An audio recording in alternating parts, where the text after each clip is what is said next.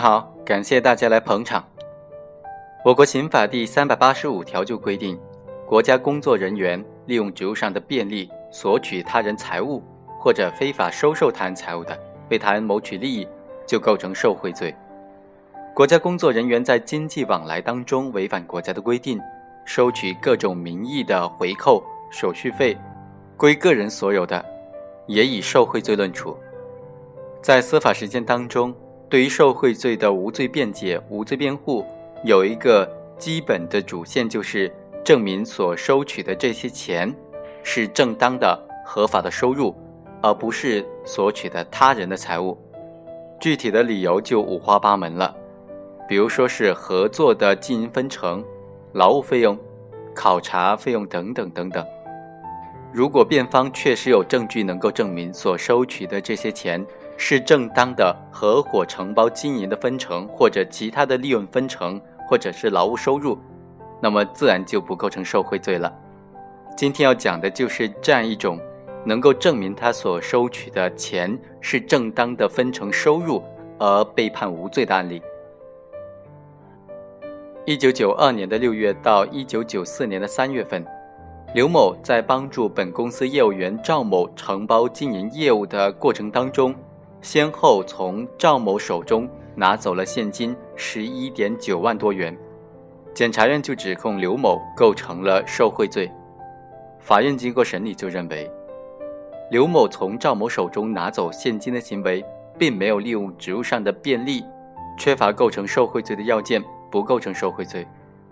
检察院坚持认为刘的行为构成了受贿罪，于是向法院提起了抗诉。主要的理由有如下的几点：第一，刘某担任中药材公司的副总经理期间，违背业务员赵某的意愿，多次找他索要现金十一点九万多元，这事实得到了各方面的认证。第二，刘某和赵某之间不存在业务分成的问题，中药材公司的规章制度改革方案以及业务员同单位签订的承包合同当中。都明确规定，业务员同公司签订承包合同是五费包干，既享受盈利也承担分享。而作为公司业务副经理的职责是参与行政管理和业务协调，对业务员进行领导和业务指导。他的工资、奖金、差旅费等等都由公司支付。业务副经理对业务员的承包合同不承担任何的风险。也不能够享有任何的收益，可见作为业务副经理的被告人刘某指导业务员赵某进行这种业务活动，是他应当尽的这种职责，而不是他找业务员索要现金的理由，也不存在按照一定的比例合理收取费用、收取报酬的问题。第三，刘某找赵某索要现金十一点九万元，利用上了他的职务上的便利。刘某是业务的副经理，赵某是业务员，两人之间存在着领导和被领导的关系。刘某指导业务员赵某同外单位签订合同进行经营的活动，本身就体现出他作为副经理的职权和职权影响。而刘某指使他的妻子毛某，也就是这个公司的出纳，强行扣留了赵某的业务费七千多块钱，赵某却无可奈何。更是体现刘某利用职务之便的体现。如果被告人刘某不是单位的业务副经理，与赵某之间不存在领导和被领导之间的关系，刘某怎么能够一而再、再而三地向赵某索要现金，并且得逞呢？而赵某怎么会将自己的辛苦挣来的合法收入交给刘某呢？这正是体现出刘某和赵某之间是领导和被领导的关系，体现出被告人刘某。找赵某索要现金，正是利用职务上的便利了。二审法院经过审理，还是认为刘某主观上并没有索取贿赂的故意，客观上也没有利用职务上的便利。刘某从下属业务员赵某手中拿走十一点九万多元的业务费用，并非抗诉书所体现出来的利用职务上的便利向赵某索贿的钱款。部分款项已经用于业务活动。部分是他个人的劳动所得，因此刘某的行为不构成犯罪，于是裁定驳回抗诉，维持原判。其实，本案刘某向赵某索要的款项属于正当的、合法承包经营所分得的分成的证据是比较充分的。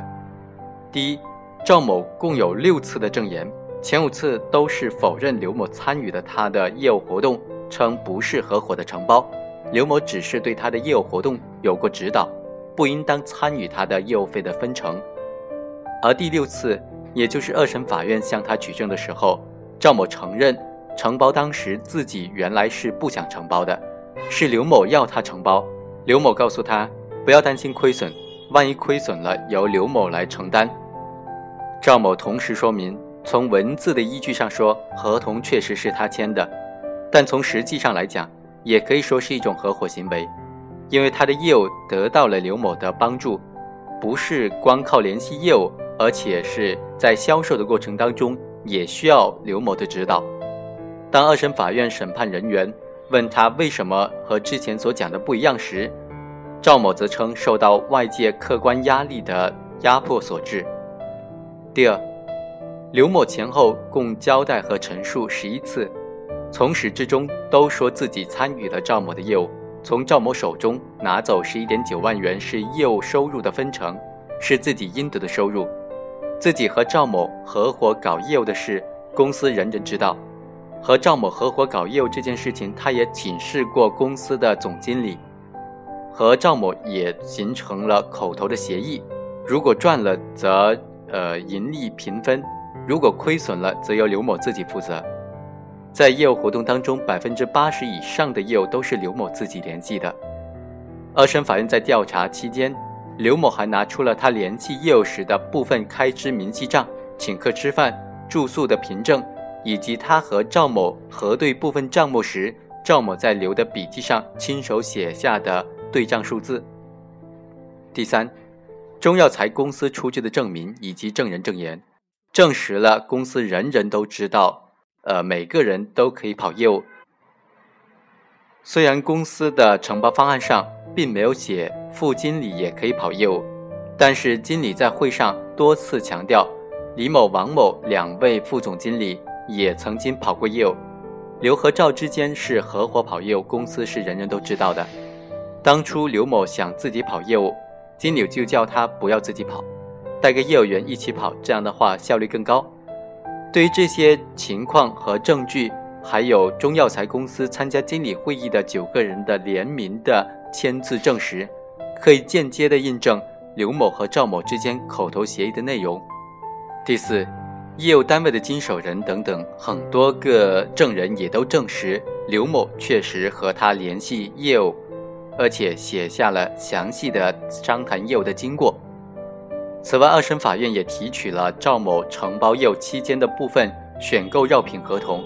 其中有刘某和赵某各自单独签订的，也有两个人共同签订的。而刘某单独签字的合同所占的比例很大。同时，中药材公司内部也有明确的规定，说谁联系的业务就谁签合同，谁负责收回款项。第五，赵某提出不搞业务之后呢，在一九九五年的十二月份，在交接的账目上就明确的写明了，以前所有业务往来单位，一九九二年三月到一九九三年的十二月份之间的。业务遗留问题，当时刘某说都由刘某本人来去负责清收。二审期间也提取了刘某部分回收款项的原始的单据，这也证明刘某确实参与了和赵某的业务，而不是一般意义上的参与行政管理、业务协调、对业务员进行业务指导。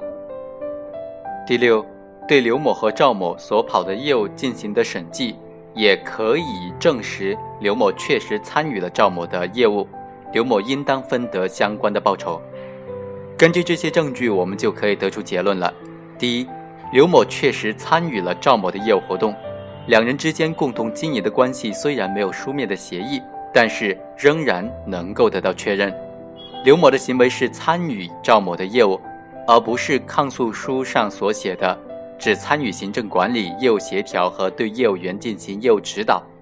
业务指导是宏观的行为，参与业务活动则是微观的行为，是具体的活动。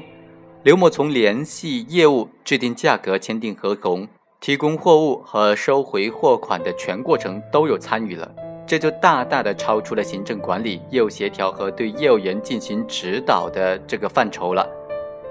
第二，刘某参与赵某的业务活动，得到了公司领导和公司职工的认可。本公司又有开展承包活动的相关的规定，因此本身就是合法的。第三，刘某参与的业务活动付出的劳动，应当取得相应的报酬。因此，被告人刘某参与赵某的承包经营活动，向赵某索要的十一点九万多元呢，不是索贿。不构成受贿罪，而是他正当的收入。以上就是本期的全部内容，下期再会。